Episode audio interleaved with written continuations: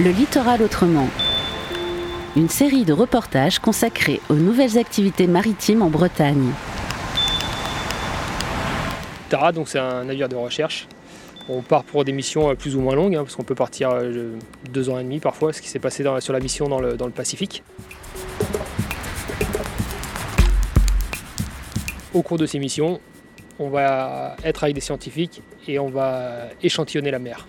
Donc euh, certaines missions, ça va être euh, les récifs coralliens, donc on va échantillonner le corail.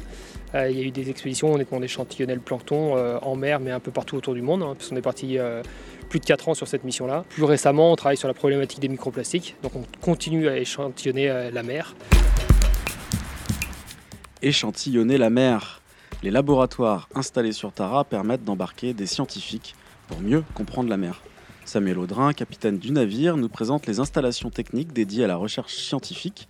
Sarah Romac, ingénieure à la station marine de Roscoff, témoigne de son expérience à bord de Tara et de l'originalité de ce navire océanographique.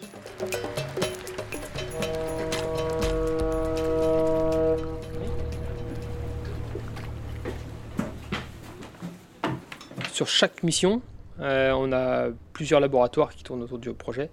Euh, et, donc finalement, mais il peut y avoir jusqu'à 40 laboratoires. Hein. donc on est très souvent suivi par, euh, Roscoff, Villefranche, Banyuls, notamment pour les microplastiques. La station marine de Roscoff, donc c'est la station biologique de Roscoff.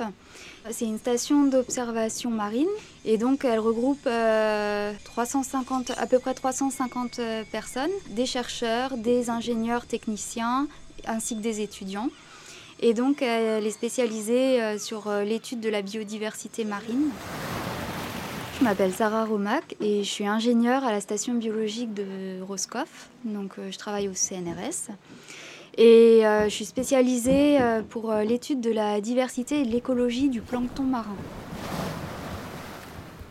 Moi, c'était J'étais pas à la base destinée à travailler sur un bateau. J'ai une formation euh, de technicienne en biologie, mais j'ai travaillé d'abord euh, en médecine légale et en paléoanthropologie. Et donc, euh, et j'ai développé une expérience vraiment sur l'étude de l'ADN et de la génétique. Je suis originaire d'une région forestière et finalement, bah, je suis arrivée dans le milieu maritime bah, juste par envie et par hasard. Je suis résistante j'ai une résistance physique en mer qui, qui me permet de travailler facilement.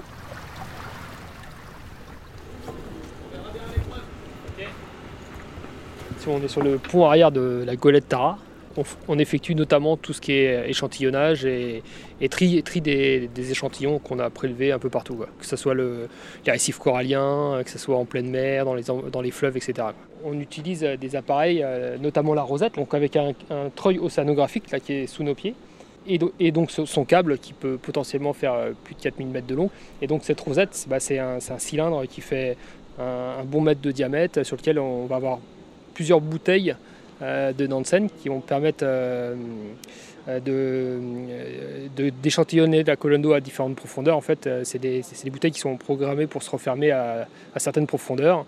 Et voilà, et après, il y a aussi beaucoup d'appareils électroniques qui sont ajoutés sur cette rosette-là pour pouvoir récupérer toutes les informations, euh, notamment de base comme la température, la salinité, euh, l'oxygène qu'on retrouve dans l'air, etc.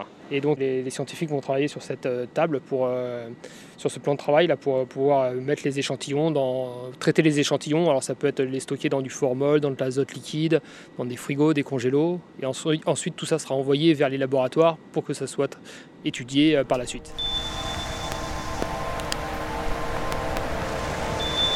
Débrouillard, imaginatif, euh, inventif sur euh, un bateau comme celui-là, parce que Tara, ça n'a rien à voir avec les autres navires océanographiques. La plupart des navires océanographiques, euh, donc de recherche océanographique, sont plutôt grands. Tara est beaucoup plus petit. Il n'était pas destiné à forcément installer des laboratoires à son bord. C'est pourquoi on a dû aménager le bateau, construire euh, bah, cette cabine de filtration. Elle a été vraiment faite pour ce bateau. Hein. Ce n'était pas une cabine standard qu'on est allé acheter. Euh, donc elle a été pensée euh, et construite pour le bateau. Donc c'est finalement le bateau a été fait sur mesure pour nos types d'expéditions. C'est une interaction super intéressante pour eux d'être à bord dans le sens où généralement ils sont très spécialisés dans leur domaine et, euh, du coup euh, ils ne sont pas habitués à, côtoyer d'autres domaines de recherche qui peuvent être proches finalement de, leur sujet d'étude. Et là, le fait de rencontrer d'autres thématiques, d'autres scientifiques de la laboratoire à bord, bah, on sent que ça crée une, une, émulsion intéressante. On le voit bien, on l'entend que bah, ça, ça, échange beaucoup, ça, et c'est quand même souvent des gens passionnés.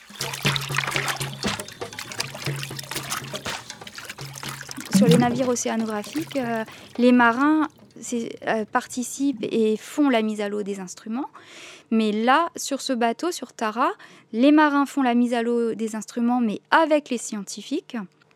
Et aussi, les scientifiques, en contrepartie, aident les marins à la navigation, s'ils le veulent, hein, s'ils le souhaitent, s'ils se sentent à l'aise, et se doivent également de participer à la vie du bord. Il y a une vraie vie de communauté à bord. Ce reportage a été réalisé par la Corlab avec le soutien de la DREAL et de la région Bretagne. Retrouvez-le en podcast sur corlab.org.